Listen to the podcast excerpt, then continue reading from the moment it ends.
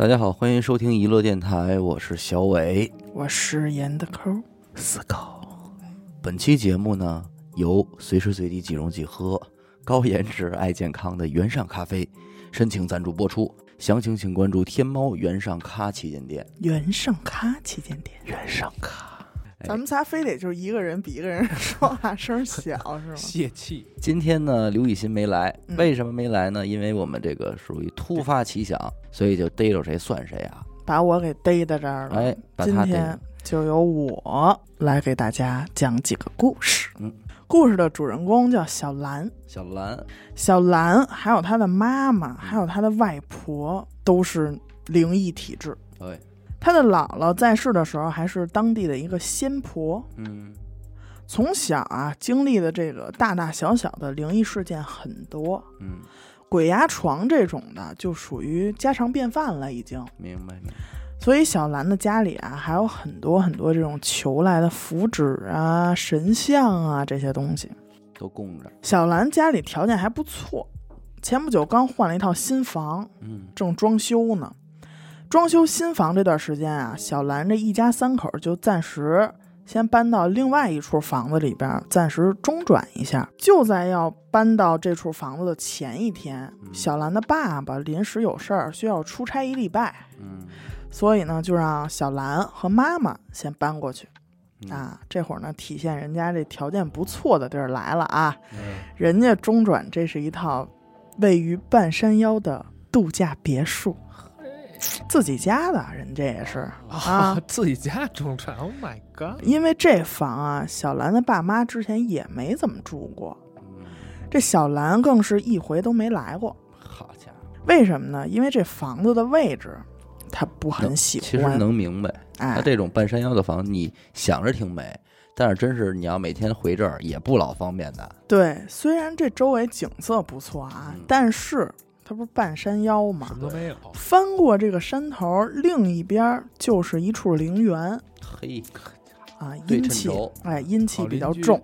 嗯他们这个别墅的卧室都在二层，嗯，小兰的房间正对着楼梯，她这门儿一开门，走几步就是下楼这楼梯。嗯楼梯是一个那种带拐角的楼梯。嗯住进这个别墅的第一个晚上，小兰半夜就起来上厕所嘛，刚一开门，她就模模糊糊的看见楼梯拐角那儿站着一个，哎，哎，站的是一黑影啊。虽然是一黑影，但是不知道为什么，小兰就是能明显的感觉出来，那是一四十多岁的中年男人，能理解。就就感觉的这么清楚。外形上、气质上，哎，但是小兰第一反应就是家里进贼了。所以他就赶紧窜到他妈妈的房间，把他妈叫起来，嗯。俩人就把这灯都打开了，抄上家伙，把家里上上下下都找了一遍，那这娘俩胆儿还还行，那没办法了，家里没别人了，对吧？嗯。这门窗也都检查一遍，确定他们家就他们俩人儿，嗯。这才松口气。哦。小兰也不是头一回看见这种东西嘛，也就嗯。该干嘛干嘛了。这是住进别墅的第一个晚上。嗯到了第二天晚上啊，小兰睡着睡着觉呢，突然就醒了。醒了以后想翻一身，哎，发现自己动不了了。压着，再次她这心里又咯噔了一下。反正自己多年的这个鬼压床的经验，嗯小兰就心想了，别说了，是肯定是有东西到了，又来到了，来到了。所以呢，她就用唯一还能动的这双眼睛，嗯就在屋里边找。啊，我得看见是什么吧。胆儿是真大，当天晚上，他这屋呢也没拉窗帘儿，这外边这月光照进来啊，把他床床尾嗯，对着的那面墙照亮，照的挺亮。从他这角度呢，正好能看见墙和一点点的地板。他就看见那面墙靠近地板的位置，站着半只猫。什么？半只猫这怎么算是半只？为什么说是半只呢？嗯因为那只猫啊，就好像从墙里长出来的一样，哦，是前半个身子，哦，探出来半只猫，哎，探出来半只猫，还有一半在墙里呢。这前俩前爪就踩在地板上，嗯嗯嗯，而且是一只白猫。虽然小兰现在还动不了，不能看得特别清楚，但是她十分确定那就是一只猫，而且那只猫啊，还不是一个一动不动的那种形象，还挺就是一看就是一活的。嘿，哦小兰虽说也没少经历这种事儿吧嗯，该害怕还是得害怕的，但是同时她也感觉很新鲜，说嗯嘿，还第一回看见这种猫的鬼魂儿，小阿飘、嗯猫飘可能叫。这小兰也准备就是像每一次鬼压床一样，跟跟他挣扎一下的时候，突然就听见那猫，嗯，喵。我还叫呢，嗯，嘿，但是这声音很远，嗯，并不像是一个在它床尾的这只猫能发出来的距离啊，叫声。对，这猫叫完这一声，紧接着嗯，就从墙里伸出一双手来，把这猫给抱起来了。哦，把这猫又拿走了。哦。嗯，而且这双手啊，就跟那只猫一样的白，明白，刷白。然后紧接着，这墙里就又探出来了一个抱着猫的女人，哦，她又整个出来了，整个出来了。嗯。身形挺模糊的啊，而且小兰这会儿不还是动不了吗？嗯，但是依稀能感觉出来，这个女的没有五官，哦，哎，白板，来吧，头发大概是到胸前这个位置，嗯，黑长直。这女的就这么直勾勾的就盯着小兰，哦，嗯，有发生交流了。嗯，小兰还是动不了，而且她能明显的感觉出来，这个女的的出现是带有很强的敌意的，哦，而且还一直朝小兰的这个方向伸手，啥意思？手心朝上，啊。就像在跟小兰要要钱，动哦，哎，就跟要东西似的。给我，对你给我钱，就那意思。嗯，小兰当时就已经吓坏了，心想他可别过来那肯定，啊。结果就这女的啊，就好像是知道小兰在想什么似的哦，你让我过来，过来啊，伸手就开始往床这边够嘿，啊。但是你能明显感觉出来，她不是说想去哪儿就去哪儿，她每动一下还是需要挺费劲儿的那种。正吧一下，哎有东西在制约她，哎，就在这个女的马上要够到小兰的床的时候，嗯这会儿卧室的门开了，嗯，是小兰的妈妈。哎，小兰的妈妈进来以后就把灯给开开了，就这一下，小兰就是也能动了。嗯，然后这个女的和那猫都不见不见了。然后小兰就是清醒过来，就发现浑身就特别的累，嗯，那是，就是其实他刚才在整个过程中一直是在挣扎，对，劲儿呢绷着劲儿。然后就抱着他妈就开始哭啊，就也害怕了。嗯，后来小兰也不敢在自己屋里睡了，就去他妈妈房间一块儿娘俩挤在一床上睡的，嗯灯也没关，就这么开了一宿。第二天天一亮，他们就去买了一大堆的纸钱，嗯，找地儿给烧了。反正这别墅啊是没敢再住，直接就搬亲戚家住去了。是。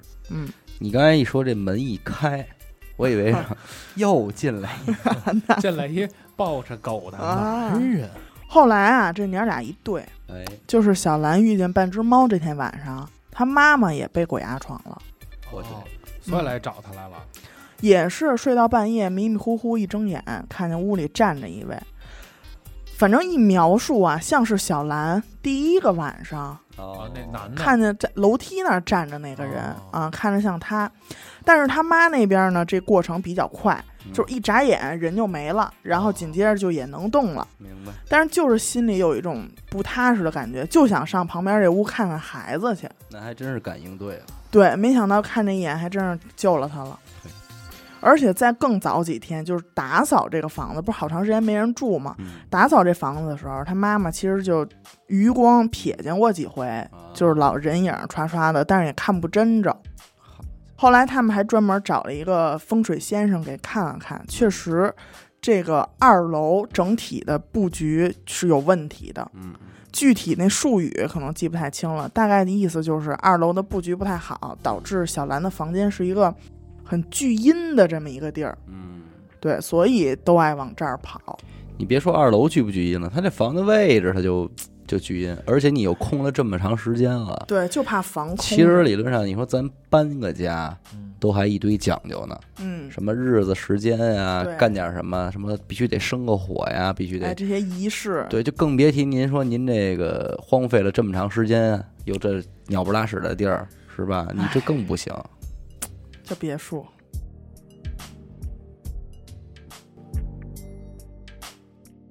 第二个故事啊，哎这是听众全程经历的。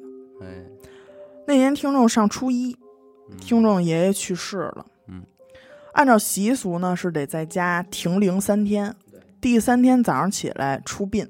嗯听众爷爷家是个平房，爷爷有一儿一女，然后听众的爸爸是老大。明白。停灵的这几天呀、家里这些孙男弟女的都得在家里守灵嘛。嗯晚上大家得看着点儿，说烧纸啊、上香啊什么的。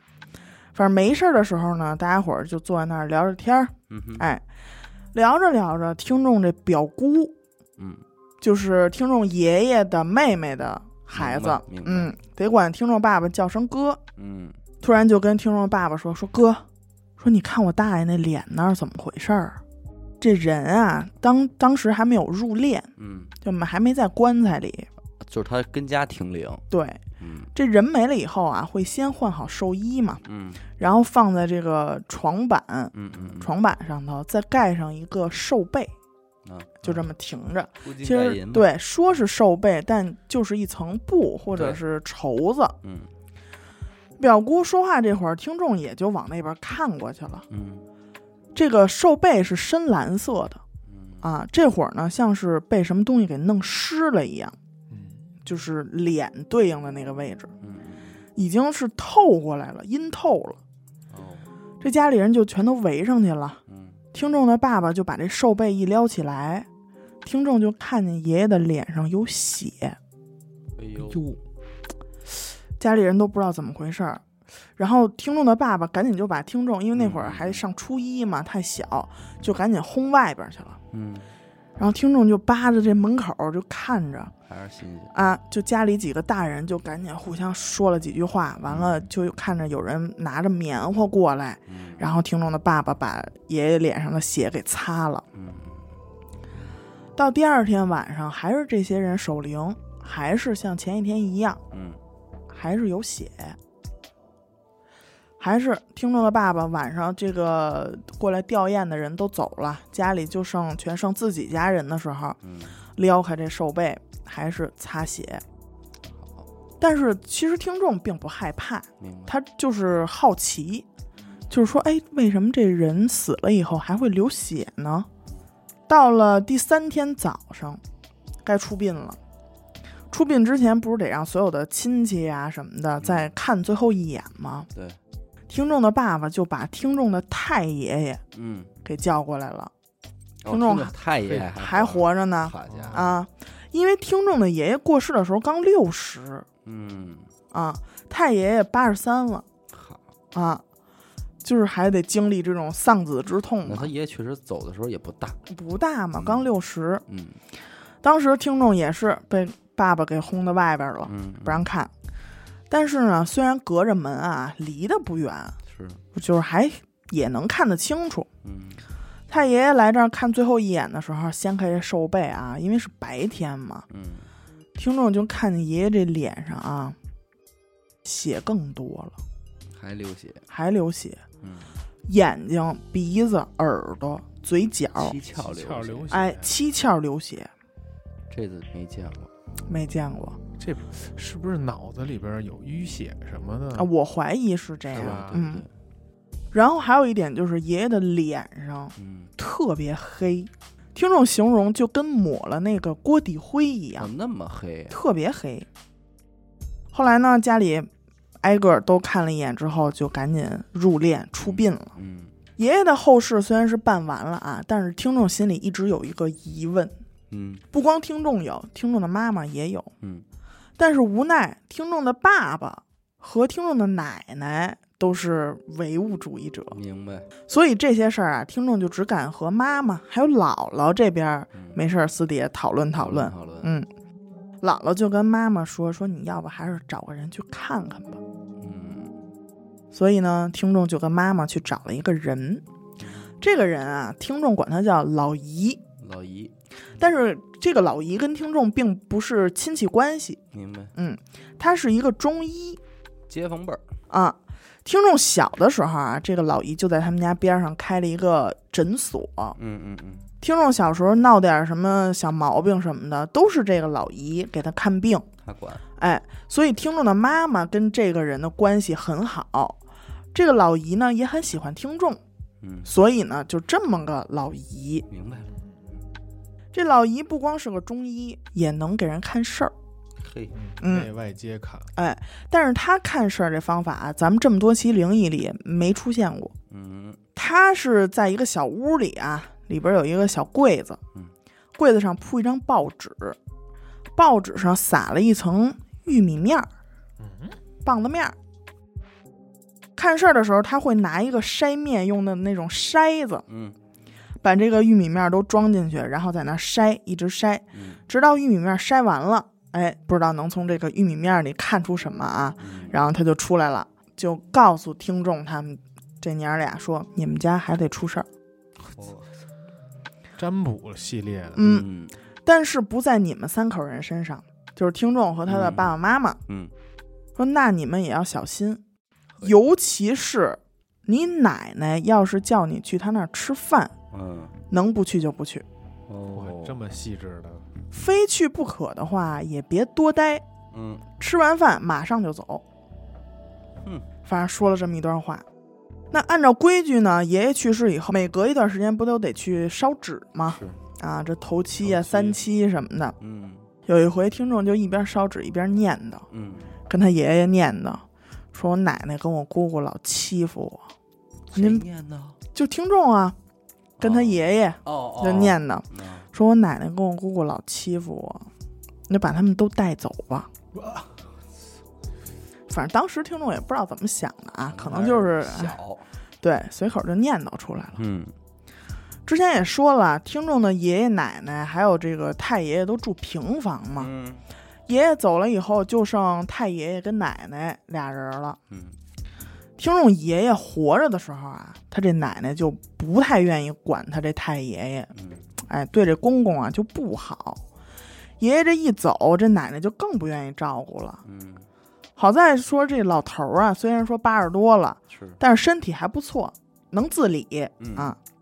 然后奶奶就跟家里这孩子们提出要求，说我想搬到楼上去，嗯不想住这儿了。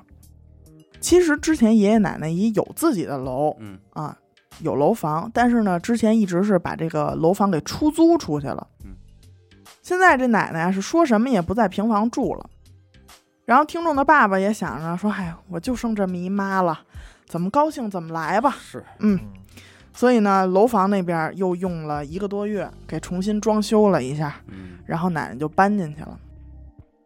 结果就在奶奶搬进楼房的第十一天，哦，就煤气中毒了。嗯，楼房还能煤气中毒啊？嗯，它为什么会煤气泄漏呢？嗯，是因为如正常的话其实不会，明白，呃，但是他们家不是重新装修了吗？嗯当时他们家是自己把那个煤气的管道给改了。那天还是听众学校开这这个家长会的日子，啊，到了点儿啊，其他同学的家长都来了，嗯就听众的爸爸还没到。嗯然后就是听众班主任过来说：“你赶紧回家吧，你奶奶出事儿了。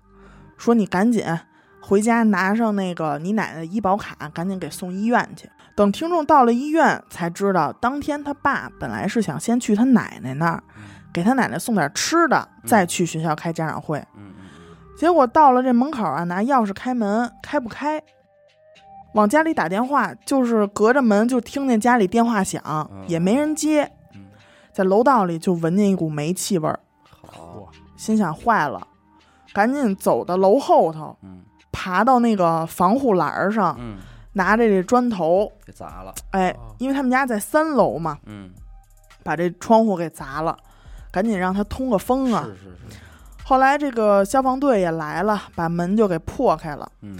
看见听众的奶奶躺在床边上，连床都没上去，就躺地上，地上还有一滩这个呕吐物。，嗯。嗯，听众的姑姑也倒在厕所里了，啊，姑姑也给饶上了，也在那儿呢。好家伙，后来就赶紧都送医院抢救，这个高压氧舱什么的也都使上了。安排上。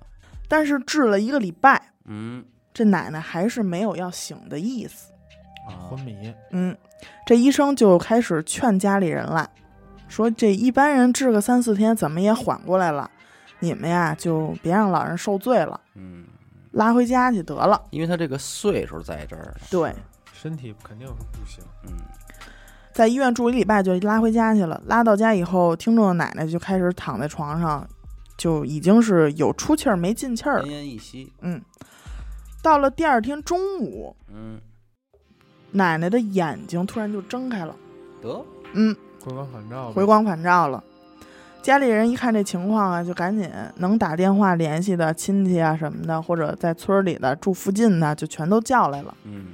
等亲戚们陆陆续续都到了以后，奶奶睁开眼睛，从左往右扫了一圈这些人就咽气了，啊。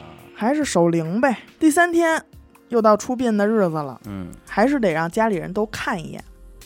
结果掀开这一看啊，这脸上就跟化脓了一样，哦，流了好多这种透明的液体，怎么也是这毛病？哎，而且还能闻见一股尸臭味儿。那种臭味儿就别提多难闻了。咱们之前节目里应该也说过啊，谁只要闻一鼻子，肯定就得。记一辈子。对可是按说这会儿是冬天，而且家里也没龙火，嗯天天过来吊唁的人也很多，谁过来都抽烟啊什么的，家里这个门窗都开着呢，不应该会臭。是反正不管怎么说吧，嗯奶奶的后事也算忙活完了。然后听众呢又被妈妈带着去找这老姨了，汇报一下。汇报一下。结果老姨看完以后说：“你们家呀，还得出事儿。我估就赖这老姨就他妈老姨这臭嘴，方的。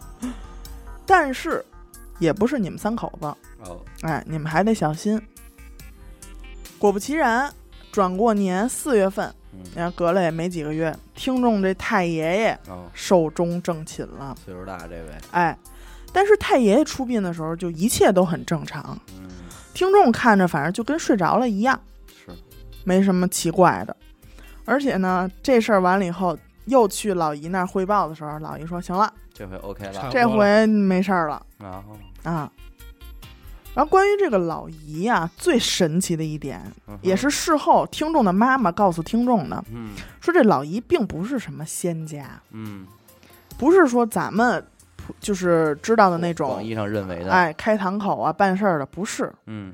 老姨也有也有在供奉，嗯，但是供的是谁呢？啊，是伟人和他的夫人伟人啊，好使，是我们理解的那个伟人吗？是，怪不得是棒子面儿占卜，哎，他应该是小米儿。是小米儿。而且这老姨啊，每天回家都得对着伟人的这个嗯白色的一个瓷像嗯，磕一百个头。一好家伙！嗯，哎，不过 你别说，我真的听说过，我姥姥家那边就有，是吧？，对嗯真有供奉伟人的对，然后帮人看事儿。哈。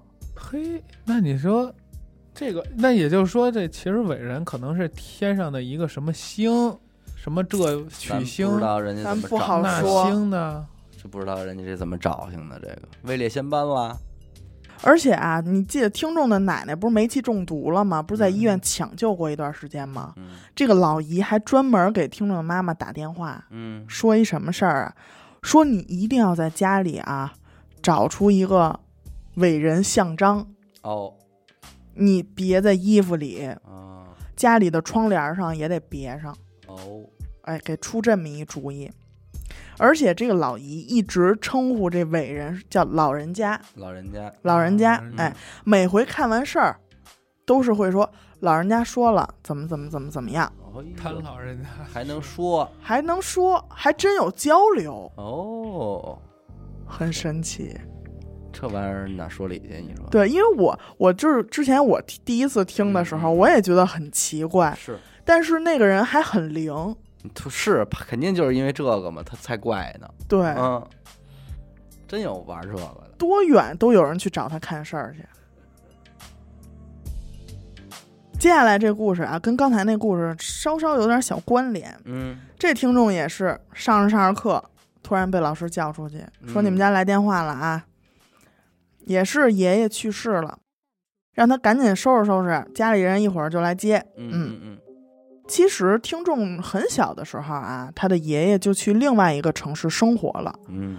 直到现在，听众已经上初二了，这期间一共也就见过爷爷一两次。嗯，明白。嗯，连爷爷的长相他都已经记不太清了，所以好那是相当不亲，对，所以就没有很深的感情嘛。但是毕竟是自己的爷爷，是。还是立刻就赶回去了。嗯。他们呀是要在太平间守灵，嗯这会儿家里人也都到齐了。爷爷的大儿子，也就是听众的大爷，嗯在爷爷活着的时候就对爷爷不是很好，嗯不孝顺，嗯，而且可以说是导致爷爷去世的很大一部分原因，啊，都在于他这大爷。所以在守灵的时候，他大爷一直都表现出一种很慌张、很害怕。害怕，嗯，对。呃，到了晚上，他们应该按照习俗，会要在这个房间里点那个荷花形状的蜡烛，嗯，哎，荷花灯荷花灯，啊。这个事儿呢，应该是长子来做，也就是这大爷。嗯但是大爷就拿着这火柴啊，怎么点都点不着，嗯，最后还是大大姑接过来了，哎把火柴抢过去，一点就着了。不让他点，哎，所以我觉得这可能是爷爷对大爷的一种惩罚和不认可这大爷吧我。跟你说，他越点不着，他越害怕，对他越哆嗦越点不着。对，等到头七那天啊，还会有这么一个仪式，就是什么呢？在半夜十二点的时候，在太平间附近找一个十字路口，然后呢，他们家人得在这个十字路口撒一层灰，嗯嗯嗯，就撒在这儿，然后等第二天天亮的时候去看这个灰上的痕迹。啊，明白，哦，这个之前好像有这个，叫那个回魂是吧？看脚印儿吗？以前咱们听的是在家里嘛，是是，嗯在家里院子里撒点面、嗯。啊，对，对面粉什么这种太平间了，哎，这种这个灰上的痕迹呢，会有三种可能。嗯，第一种就是正常的俩脚印儿，脚印儿，嗯，这个脚印儿呢，说明逝者是很正常的走走到另一个世界了、啊，啥事儿没有，很正常。第二种呢是脚印旁边还会有拐棍儿的痕迹，哦，哎，这个痕迹呢就说明逝者是受到了一些折磨，哦，才到另一个世界去的。第三种啊，最严重的一种有一个轮椅的印儿 推过去的，这担架的印儿。是这个铁链儿拖拽的痕迹、有乱的。罪，乱的痕迹。这个呢，说明就是有罪了，趟着料呢，哎，或者是被鬼差拖到了另一个世界上，拖应该就是两条嘚儿那种，哎，应该是一地儿一讲吧，嗯。然后呢，头七这天晚上啊，听众没去，嗯。他是在家里留着陪着奶奶嘛。嗯嗯剩下的人都去了太平间，奶奶家也是平房，一进屋是一间堂屋，两边分别是两个大卧室。嗯爷爷的遗像就摆在堂屋中间的一个小桌子上，嗯遗像前面放着一杯白酒和一根点燃的烟，嗯然后这烟还会一直续着啊，只要没了，奶奶就会过去点上。嗯嗯，待着待着呀、突然这听众就觉得想上厕所，哦，但是不是平房嘛，这厕所都在院子里。那听众也去了，穿上外套，听众就往外走。刚从卧室出来，走到这堂屋这儿，他就很自然的往供桌那边看了一眼。他可能也是想看看，说这烟用不用续，还是怎么着。结果就这么看了有两秒钟啊，听众就亲眼看见遗像前面这酒杯里嗯满满的一杯这个白酒啊，瞬间就没了一半儿。嘿，旁边这烟呢，就像让人给嘬了一口，嗯猛嘬一口口，瞬间就剩一个烟屁股了。他亲眼看着，就这么看着，就这么发生的。变了，听众就吓坏了，赶紧就回屋了，跟他奶奶就说这事儿。嗯结果奶奶一安慰他呀，他更害怕了。啊，奶奶就一边摸着听众的头，一边说：“没事儿，这几天你爷爷都在这儿呢，不用害怕。好家伙，就不用害怕，因为这听众本来跟他爷爷就不熟。对，最后呢，听众实在是憋不住了，嗯，就让他奶奶给找一尿盆儿，啊，一晚上都没敢出屋。真行。然后第二天一早呢，家里其他人也就回来了，嗯，带回来一消息，说路口那层灰上有两排很正常的脚印儿。啊哎那就算挺好。嗯，踏实了，走了。不过，哎，你们你们摸过死人吗？没有，我抬过呀，就摸摸着他的肉体，没有。摸了呀，是吧？谁就我大爷嘛，啊，我大爷前段时间去世，我走之前也是我抬的嘛，害怕吗？嗯，那倒没有，因为这太熟了。我大爷确实很熟，而且当时抬的时候，他脸上盖着那个，就是我们那边习俗是脸上也要盖一个东西，是是是吧？有一块布，嗯那块布布是不能不能掀的。嗯到最后到那个殡仪馆、火葬场之前，会有最后一个环节，那个环节是脸上是没东西，瞻仰仪容的时候，对抬过你摸过吗？冰凉。我也摸过，就但都是至亲啊，就是爷爷奶奶、姥姥爷这种。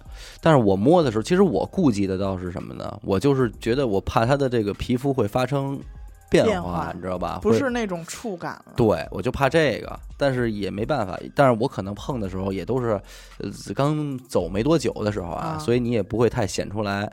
唯一一个比较久的是我姥爷，因为那会儿不是咱们这边流行得给人家这个手里临这个火化之前嗯，塞上这个，东西，对，塞这个除了打狗棒，打狗棒，嗯还有这个什么饼儿，嗯，那个玩意儿有一饼儿，对我给他放那个，还有钱，那个是元宝什么的掰，手心儿来着。对，掰手心儿给他割的时候，但其实掰手更怪，对，你明白吧？因为他他有的时候他会给你稍微较着点劲儿，所以你也不知道到底是、是谁谁使劲对儿？。反正我我因为我就是在火葬场掰的嘛，所以也也氛围很怪。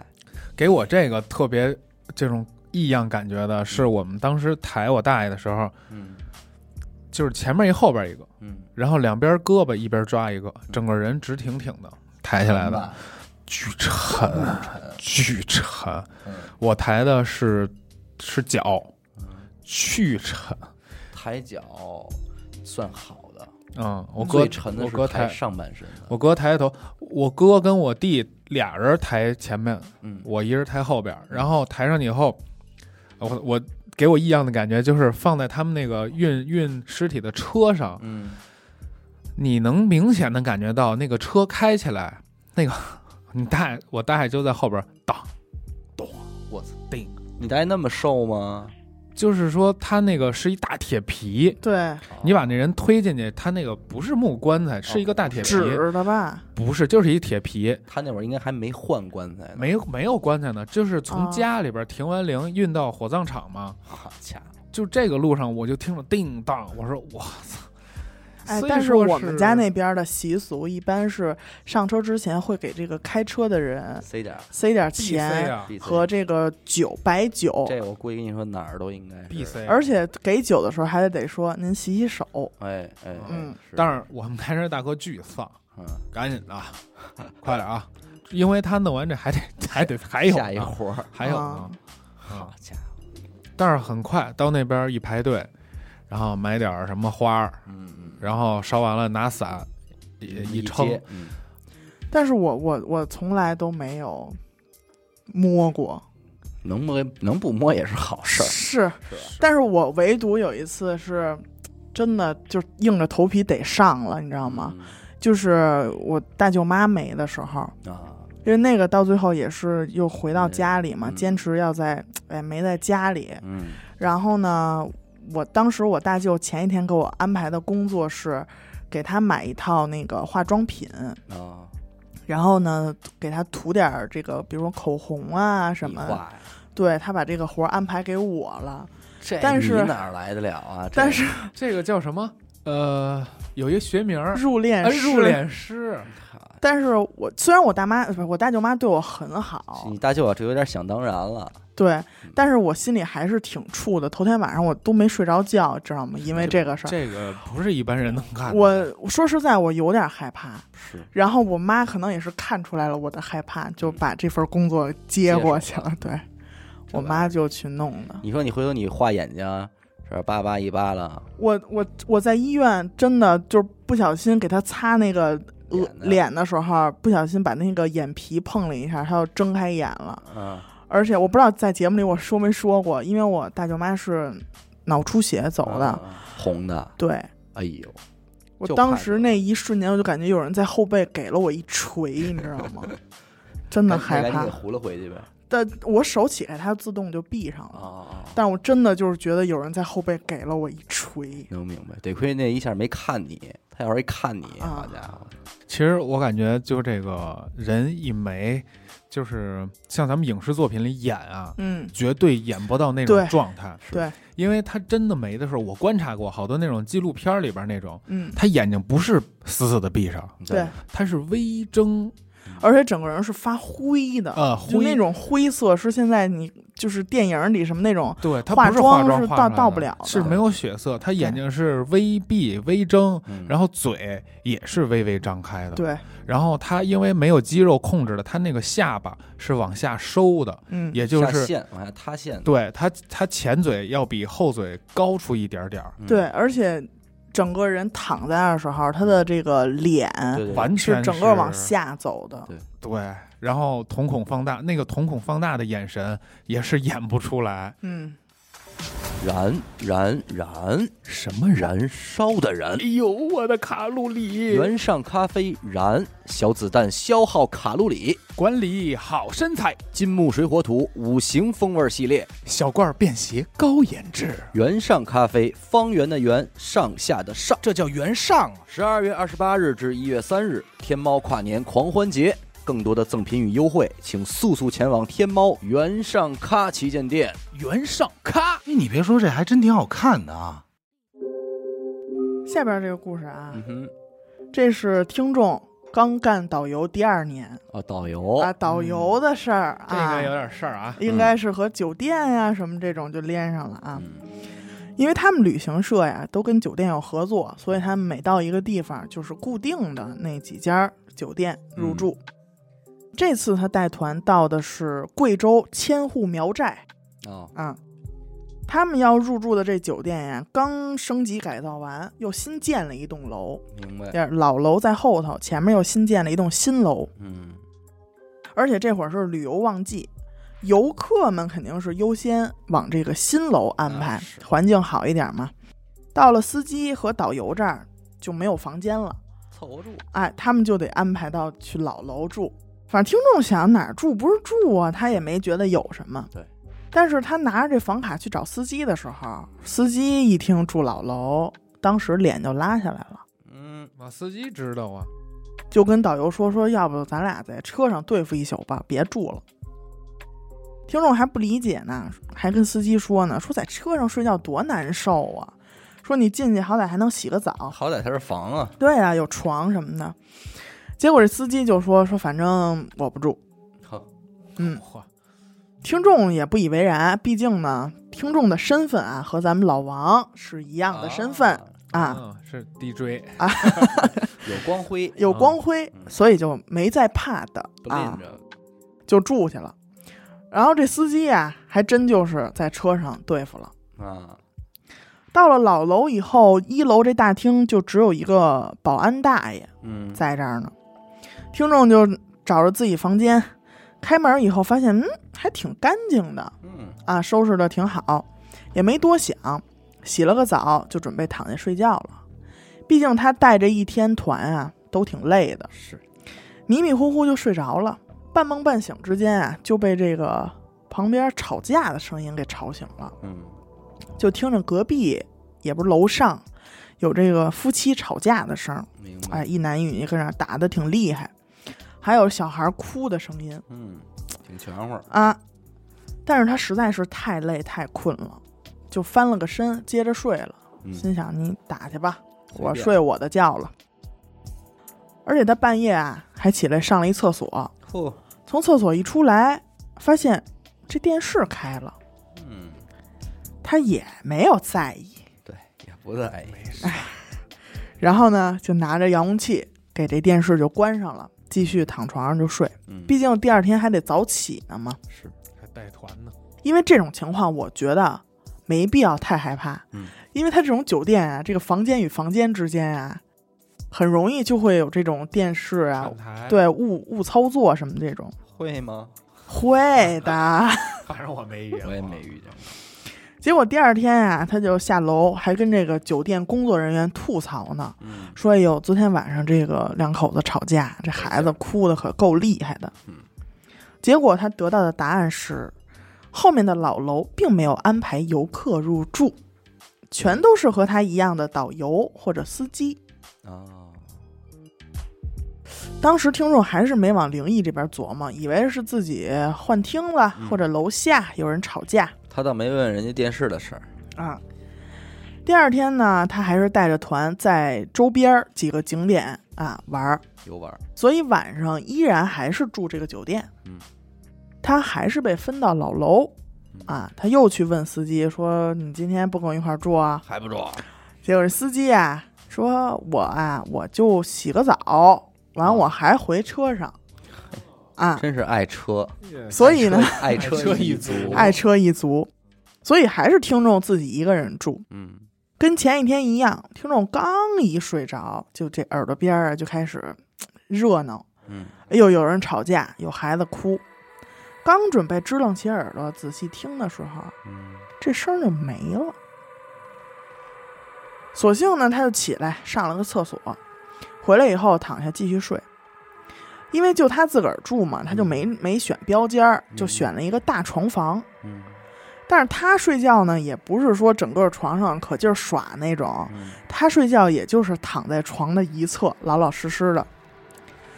结果他睡着睡着，就感觉到这手啊摸着什么东西了，哟呵而且就这种触感啊，直接就把他惊醒了。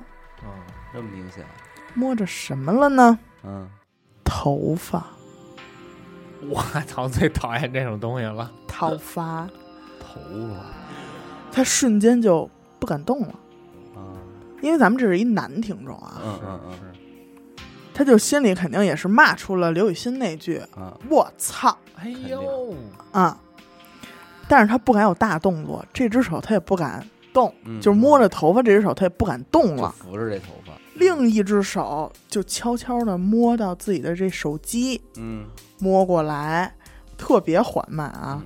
借着手机的亮度，他也不敢有大动作，他稍稍往那边扭头看了一眼，另一个枕头上有一片头发，一片，长发有一丛呗，就是一，丛。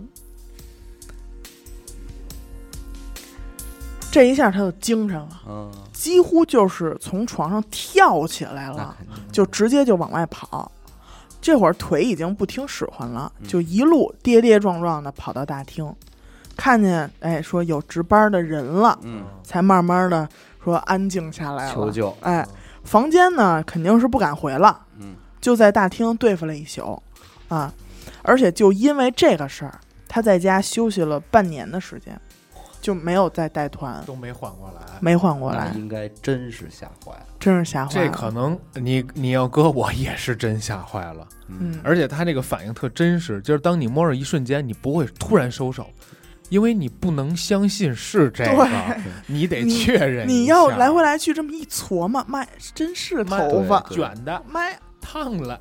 大波浪。我现在他讲完，我想的就是那种大波浪似的那种头发，我讲的是比较乱糟糟的那种。我想的怎么是那种黑黑长长直，那咱仨人儿，就这么仨人儿，就这仨人儿，头发太讨厌了，太讨厌了。这太讨厌。那他要当当时要把被窝掀开，往下一猫，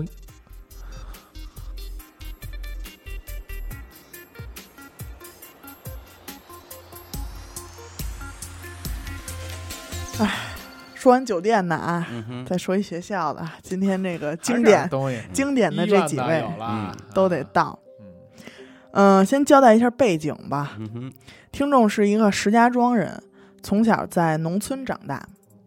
在他上五年级的时候，家里人就给他送到寄宿学校了。嗯嗯，而且那是一个乡镇级别的小学，明白。条件很不好，现在是已经倒闭了啊。嗯在听众的印象里，那个小学并没有像正常学校那种亮亮堂堂的那种感觉，嗯反而给人一种特别阴暗，然后灰蒙蒙、特潮，反正就是那种待得很不舒服的那种感觉。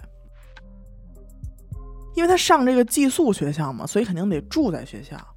他们的那个宿舍是那种十几个一个十几个人一个宿舍的那种大宿舍，嗯住的都是上下铺。这个故事呢，就发生在他去那个学校第一年的冬天。啊那会儿晚上啊，这宿舍的窗户还漏风，特别特别冷，所以听众是习惯把头蒙在被子里睡的。哦，只是每隔一段时间会掀开被子透透气，然后发现头发。然后再盖上啊。那天晚上也是大半夜的，跟这儿睡得正香呢，嗯，刚掀开被子准备透透气，就习惯性的睁眼一看，嗯，就看见一个人哦，就站在他的床头，离他很近。但是因为他只掀开了一条小缝儿，嗯，所以他就只能看见这个人大腿到肚子这一段儿，明白。而且正好是还能看见这俩人这手在身体两侧垂着。所以这不是他同学。哎呦，你说的我都害怕了，嗯 我去。而且借着那月光，能看见这双手特别特别白，哦，还能看见什么呢？这人啊，穿着一件灯芯绒的外套，嗯，就那种缩口灯芯绒、嗯，阿达有一件，啊，然后是一条牛仔裤。哎，阿达也有，啊。嗯。这个人就站在听众的床头一动不动的，就这么站着，连个晃悠都没打一个啊。反正听众当时采取的是敌不动我不动战术。嗯，嗯，明白。啊盯住，然后呢，小时候在这个恐怖片里那些镜头就这么哗啦哗啦就在脑海里边都涌现出来了。但是当时听众潜意识里有一个想法，就是我千万不能看见他的脸。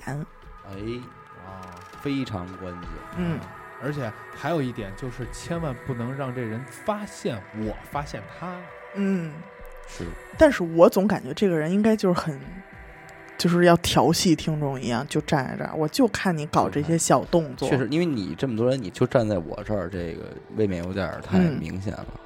所以呢，听众就用那种肉眼不可察觉的速度，慢慢慢慢把这被子又给盖上了啊。但是啊，这人呀、他好奇呀、嗯。还想看，这是谁呀、他为什么站在这儿？他什么时候走啊？嗯。他掀开了，所以他每隔一会儿啊，都会卸一条小缝儿哦，啊，就看一眼，哎，看一眼还在，过一会儿再看一眼还在。最可怕的是他看一眼，哟，哈了点腰。哎呦，我刚要说，我就怕别别掀开一看，对面那人趴着眼儿这看哎他呢。呦，就是你的鼻子尖儿碰着了他的哦鼻子尖儿，哎，你瞅啥？直到大概凌晨四五点钟那会儿，哎，他再一掀开，哎，就能看见对面的墙了。哦啊，离开了，走了，这个人就这么无声无息的消失了，可以说是。明白。因为他没有听见任何声音。嗯，这时候，听众这床单和被子就已经湿透了，不是尿了啊，汗。就真的是汗，汗被汗给湿透了。嗯。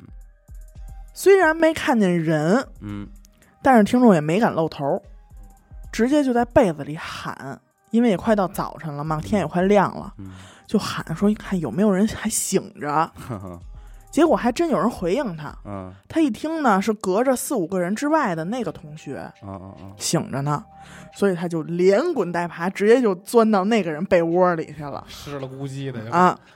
这一路上呢，把中间这几个人也给弄醒了，嗯他这才壮着胆儿，因为有人也醒过来了，大家就都问他怎么了，怎么了，你干嘛呢？嗯他这才壮着胆儿给其他人讲说：“哎呦，我刚才看一人站我床头站一宿嗯嗯啊，怎么怎么怎么样。”然后等到天大亮了以后啊，听众还是觉得这事儿可能是有人在跟我恶作剧，好家伙，嗯谁那么好逗他呀？因为他们睡觉是会锁门的嘛，是，所以，要是有人跟我恶作剧呀，就肯定是我们这屋的人。嗯嗯嗯所以他就开始啊翻其他同学的衣柜，嗯啊，他不是系的那衣服吗？得给找着。结果他并没有找到任何一件灯芯儿绒的这个外套。这你说这是，还有一个事儿呢，是在他上六年级的时候，嗯有一天早晨啊，他跟他一个关系很好的同学，俩人上食堂买早饭去。嗯买完这早饭啊，他们也没在食堂吃。一个是因为买饭的地方离真正能坐那儿吃的这个食堂这个地儿还有一段距离，嗯，另一个原因呢，是因为食堂特别脏，大家都不爱去。明白，嗯所以俩人买完早点以后，就在食堂后边找了一片空地，呃，蹲那儿吃啊。啊，而且这儿离着超市也近，吃完这早点，俩人还能去超市买点零食什么的，再去上课。嗯。当时他们俩就蹲那儿吃，听众吃的快点儿，先吃完了，嗯。闲的没事儿就开始这手就跟那儿抠地，挖这个土，嗯，挖着挖着呀，还真让他挖出东西来了，是一张纸，纸钱，不是，嗯。就是一张很正常的纸，一纸条儿，而且这纸条啊还被土埋着半截儿。但是，一看纸条的内容啊，就是上面有能露出了个别的字儿，是一张请假条儿。啊，嗯，听众就那种挖宝的感觉就来了，说：“啊嘿，这是好东西，我得挖出来瞅瞅啊！”嗯整个就给它挖出来了。挖出来以后，那纸还有点泛潮，啊，我一看就是埋了挺长时间了。嗯，然后他把这张纸呢，就在自己面前这地上就给摊开了，铺平了，嗯。然后说：“我看看吧。”嗯，一看这内容，给他吓一跳。哦，那张请假条上“请假人”这一栏儿嗯，填的就是他们俩。他和刚才就是吃早点那啊，个吃早点那同学就是他们俩的名儿。日期这一栏儿就是今天的日期，今天还是？嗯，现挂，而且旁边还有班主任的签名和学校的章。我操，请假原因这一栏写了病假，这他妈什么意思呀？这俩人一看都傻在那儿了。嗯首先，没没请过嗯嗯，啊，没请过。再一个，他们班这班主任已经好几天没来学校了。现在是数学老师代管班主任的工作，嗯。就所以他们有什么事儿肯定是去找数学老师，而且也没有说提前多少多少天就把这一天的假给请了的这种情况。毕竟上学的嘛，学生。一般请假都是我当天我不舒服了，我请个假啊。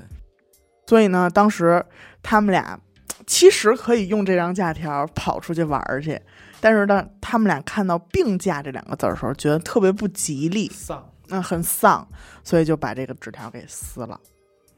撕了对，这刚才我想，他其实可以另一个同学恶作剧搞他，因为那个哥们儿他知道埋哪儿，哎，他提前先弄，但是他们也但是有不知道，老师签字儿，对，这就而且你怎么判断这两个人今天就想在这儿吃这早点，对呀，是。你怎么判断他就想挖这土呢？就手那么闲练，就而且就挖的这么准，就这地儿一下就给挖着了。那天还说呢，说这个二十五谈神秘灵异事是今年的最后一期灵异，结果没想到根本不给喘气儿。这才是今年的最后一期灵异，真的是最后一期喽。对，所以在这里要提前恭祝大家哎新年快乐新，年快乐。但具体这到底会不会是今年的最后一期节目呢？还是不能确定，还是不能确定，这都不好说啊。OK，那咱们这期就先这样，嗯好吧？那么本期节目呢，是由这个随时随地即溶即喝、高颜值爱健康的原上咖啡煽情赞助播出的啊。详情呢，咱们大家可以去关注一下原上咖啡的天猫旗舰店，就叫做原上咖，好吧？如果您也有同样的灵异故事经历，那么非常欢迎您为我们投稿。具体的投稿方式呢，请您关注我们的微信公众号“娱乐周告”，我是小伟。我是闫的抠儿，我是死狗。哎，我们下期再见。拜拜拜